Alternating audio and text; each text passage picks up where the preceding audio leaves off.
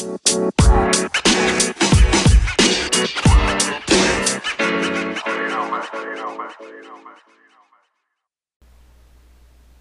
tarde, galera. Estamos aqui para mais um podcast. Eu sou Gabriel Azevedo e estamos com o Gabriel Ferreira aqui. Opa, boa tarde. Fala aí, tudo bom, Gabriel? E com o nosso amigo Yuri também. Oba, tudo bem? Boa tarde. Então, gente, o tema de hoje vai ser virtualização e suas implementações. Para começar, então, eu queria falar um pouco sobre o virtualização e o que é. É simplesmente você implementar uma máquina física de maneira virtual em outra máquina física. Você simula todo o sistema operacional, você simula o hardware dessa máquina e, e dentre outras coisas. Bom, resumindo o que o Zevedo falou, né? Foi mais assim, é um, como se fosse assim, um hardware tendo uma virtualização, ele pode consumir vários papéis, é, assumir diversas funções é, de software em um único hardware, né, centralizado. Aí isso uhum. evita até, por exemplo, quando você, em vez de pôr uma sala cheia de máquinas, cada máquina cumprindo um negócio, você até otimiza o seu espaço, onde uma máquina apenas assume todas essas funções, né? De diversos softwares e hardware em um só, centralizados. O interessante de usar a máquina virtual é que, pô, obviamente a gente consegue botar qualquer sistema operacional que a gente queira nela. E isso de certa forma é boa porque, por exemplo, eu tenho o Windows instalado, mas eu quero testar como é que é o Linux. Eu baixo uma máquina virtual, instalo o sistema operacional dele e vou lá. Estou utilizando o Linux, testando como é que é, vendo se ele é uma boa opção para mim em algum futuro, se eu quiser trocar o meu sistema operacional para o Linux. E é isso. É, exatamente. Queria falar aqui também como é que é feita essa virtualização, que eu acho importante falar. A gente tem um aplicativo que está rodando no sistema operacional base, digamos assim, e tem a máquina virtual. Aí, para fazer essa conexão com a da máquina virtual com o seu hardware, a gente precisa de um, uma, uma ponte, né? Sim, uma camada de software. Pode ser o hypervisor, tem outros também. E eu também queria falar que é importante uma máquina virtual para você que, que é um desenvolvedor que você pode testar sua aplicação em diversas, diversos outros sistemas operacionais. É, pois é, dessa forma você pode tipo ver o que está de errado em um caso o seu programa vai rolar em algum sistema em relação aos outros. E isso é bom porque, pô, ajuda você a otimizar praticamente sua aplicação. Pra... É sim, faz um programa altamente compatível. É, exatamente. Assim, tipo, nem precisa dizer.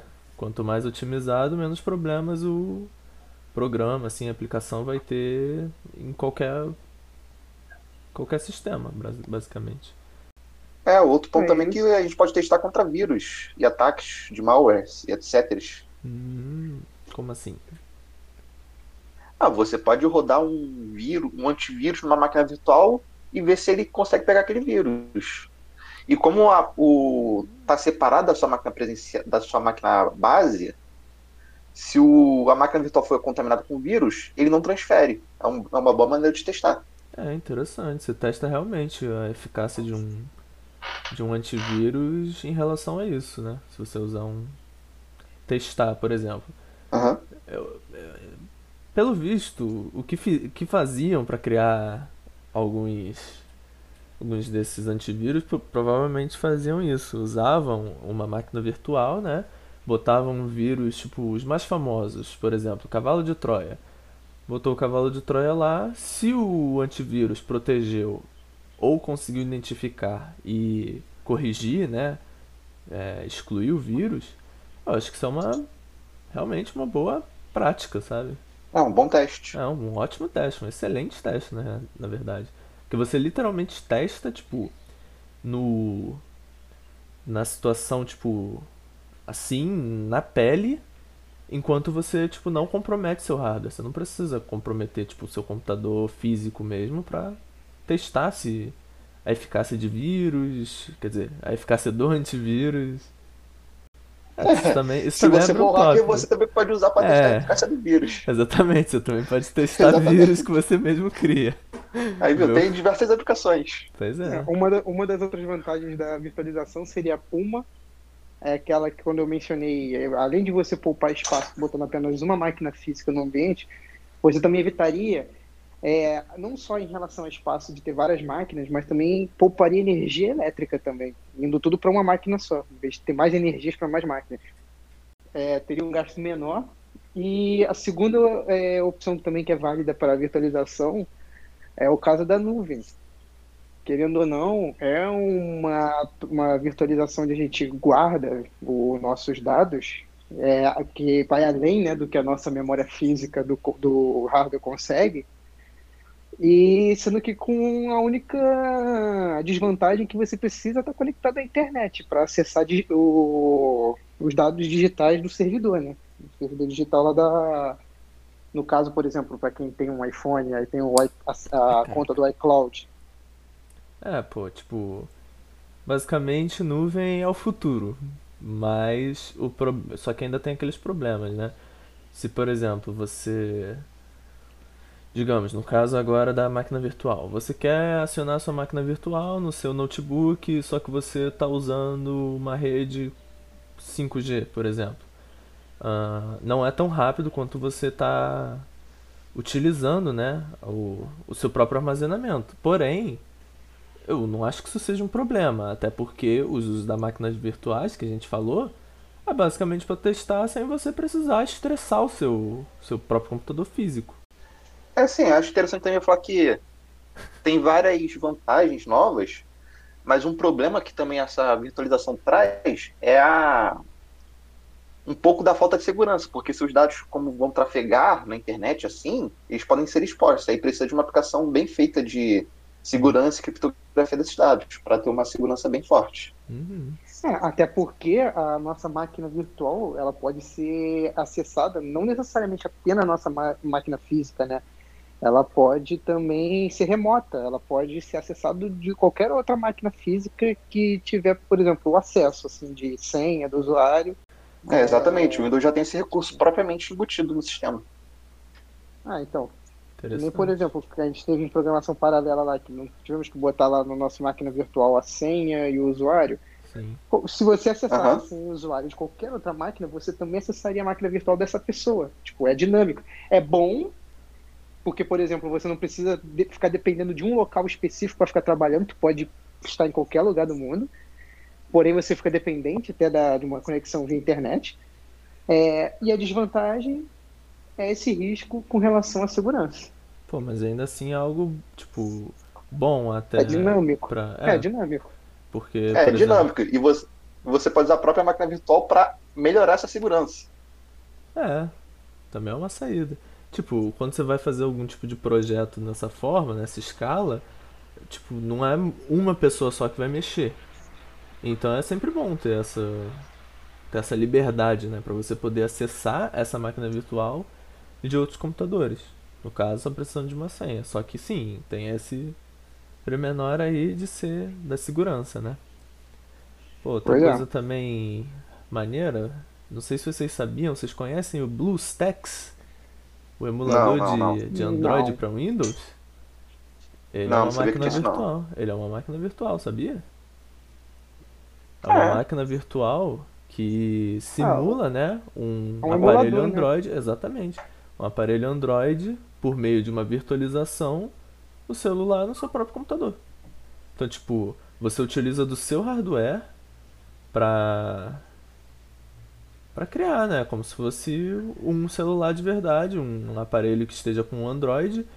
E com isso você pode também testar aplicações Android, de iOS, iOS, ver se, por exemplo, certa configuração é o suficiente para certa ah, certa aplicação. E é isso.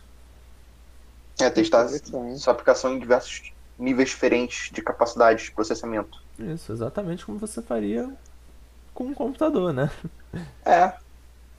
Mas acho que o computador tem menos desse problema que o celular. O celular pode ter uma discrepância maior.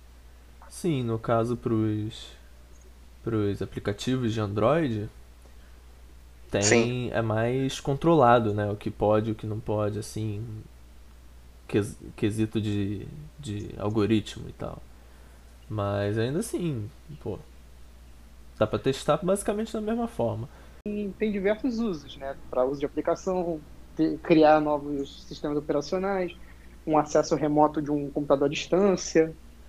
É, tem é, isso também. Um, um, armazenamento também virtual, né? Onde você pode aceder o seu sua memória física, não ficar limitado apenas à sua memória física. Porém, você meio que estaria confiando, né? Seus dados salvos num servidor a, aquela empresa no qual você tem um acordo, né? Tem um contrato. Pô, pior que é interessante você falar disso, porque no, no nosso meio mesmo, de como engenheiros da computação, eu já escutei gente dizendo que máquina virtual não serve para muita coisa, que prefere usar o próprio computador mesmo. Porém, você acabou de dar tipo diversos motivos para eu querer, eu mesmo querer usar uma máquina virtual. Ó, se você também quiser um exemplo, é, hum. eu mesmo uso um emulador para console. Eu jogo PlayStation 2, PlayStation 3, Nintendo Wii, GameCube. Tudo isso, até o DS e o PSP, cara, para você ter noção, tudo isso é máquina virtual. É, tudo simulado jogar. máquina virtual, né? É, pra jogo também, pra, dá pra, pra tu ver que dá pra ser usado até pra lazer a máquina virtual. É. Tipo, você também falou do, do uso remoto, né, do computador.